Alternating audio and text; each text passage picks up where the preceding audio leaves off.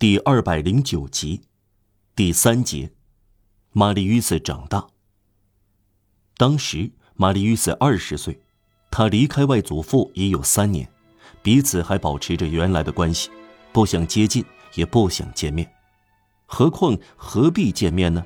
再生冲突吗？是哪一个对呢？玛丽·斯是铜瓶，吉尔诺曼是铁罐。说起来，玛丽·斯误解了外祖父的心。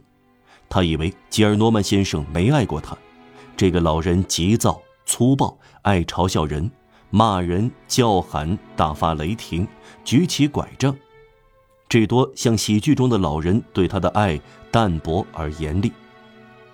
玛丽·约斯搞错了，不爱孩子的父亲是有的，但绝没有不爱孙辈的老人。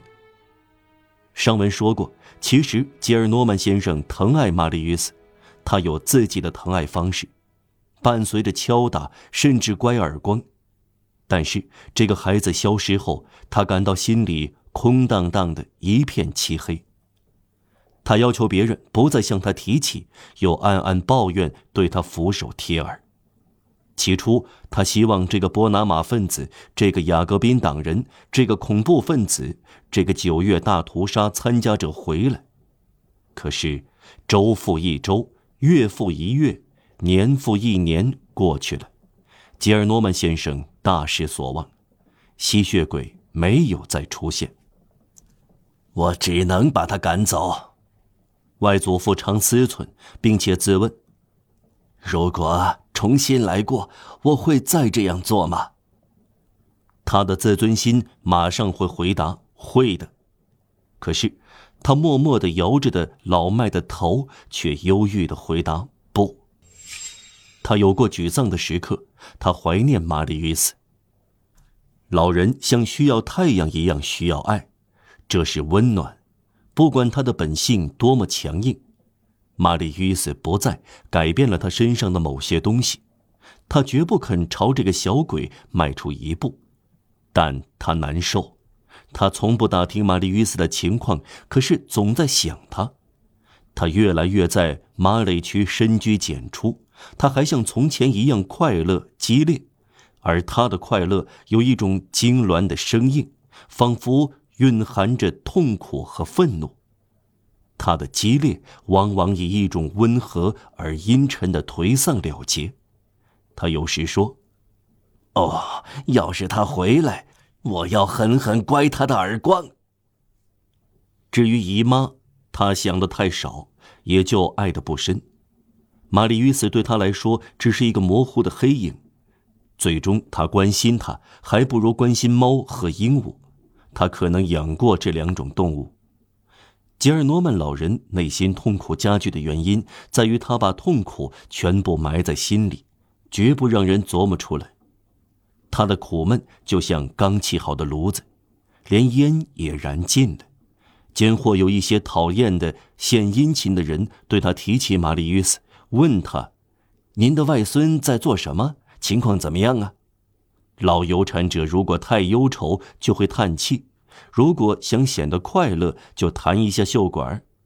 哼，彭梅西男爵先生在角落里打小官司呢。正当老人悔恨不已时，玛丽·约斯却高兴得很，就像一切心地善良的人，不幸消除了他的痛苦。他温柔地想起吉尔诺曼先生，但他坚持不从对他父亲不好的人那里接受一点东西，这是他最初的愤怒和缓的转化。再说，他很高兴经历过痛苦，现在仍然经受痛苦，这是为了他父亲而痛苦。生活的艰难使他满足和高兴，他愉快的想，这是最少的痛苦。这是一种赎罪，否则他要受到惩罚。但换一种方式，而且稍后一点，由于他对父亲，而且是这样一个父亲大逆不道的无动于衷而受到处罚。他的父亲受过一切痛苦，而他没有，这是不公正的。再说。比起上校英雄的一生，他的辛劳和匮乏算得了什么？末了，他接近父亲，向父亲看齐的唯一方式，就是像父亲英勇对敌一样，敢于直面清贫。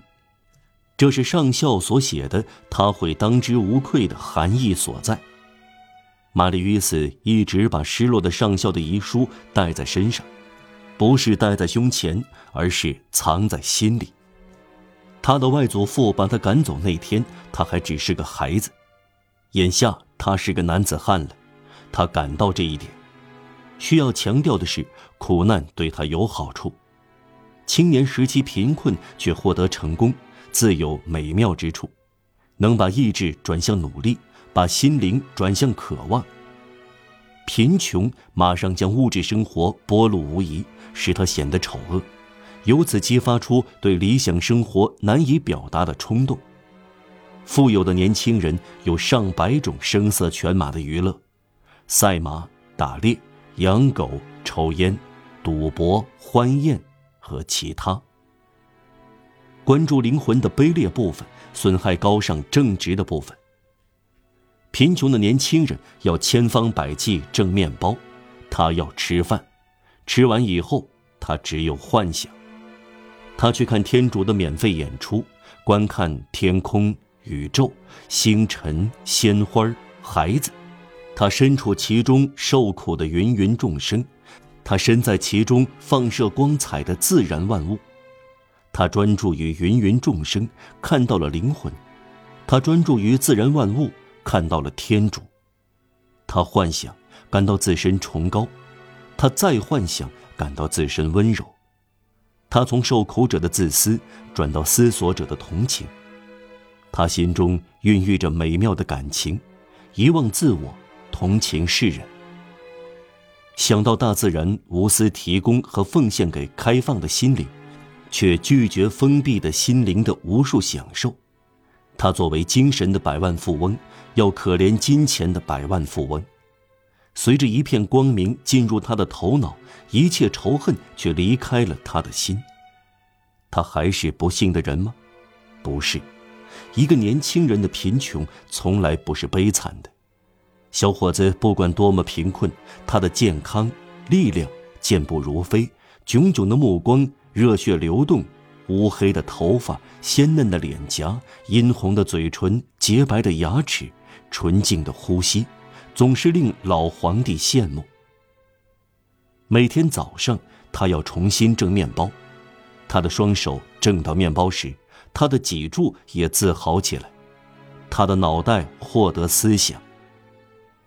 干完了活儿他又回到美妙无穷的沉思、静观和喜悦中。他双脚踩在苦难中、障碍中、路上、荆棘里，有时在烂泥里，头颅沐浴在光芒里。他坚定、平静、温和、安详、专注、严肃、知足、善良。他祝福天主给了他富人缺乏的两种财富，使他自由的工作和使他高尚的思想。这正是玛丽·约瑟身上所经历的，一言以蔽之，他静观的太多了。他一旦做到谋生差不多十拿九稳，便到此为止，感到贫穷不错，龟缩在工作中去思索。就是说，他有时一连几天思考，像一个有幻觉的人，沉浸和淹没在出神和内心关照的默默享受中。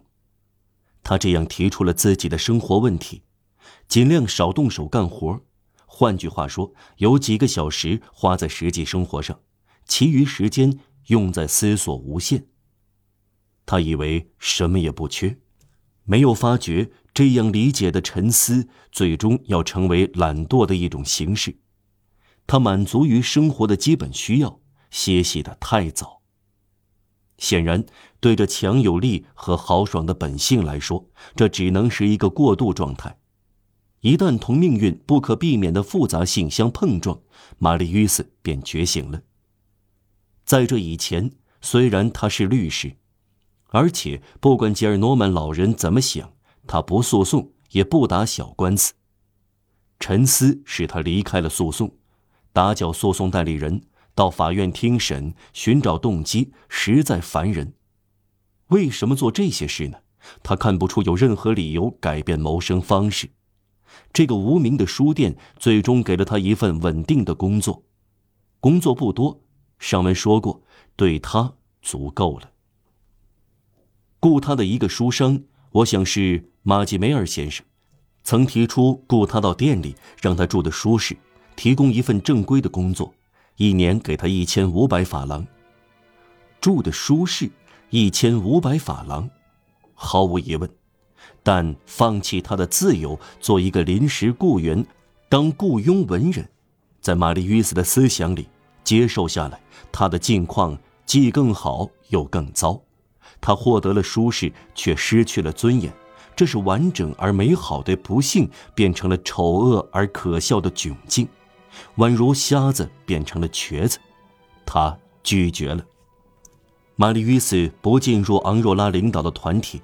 大家还是好朋友，必要时能尽力的互相帮助，但仅此而已。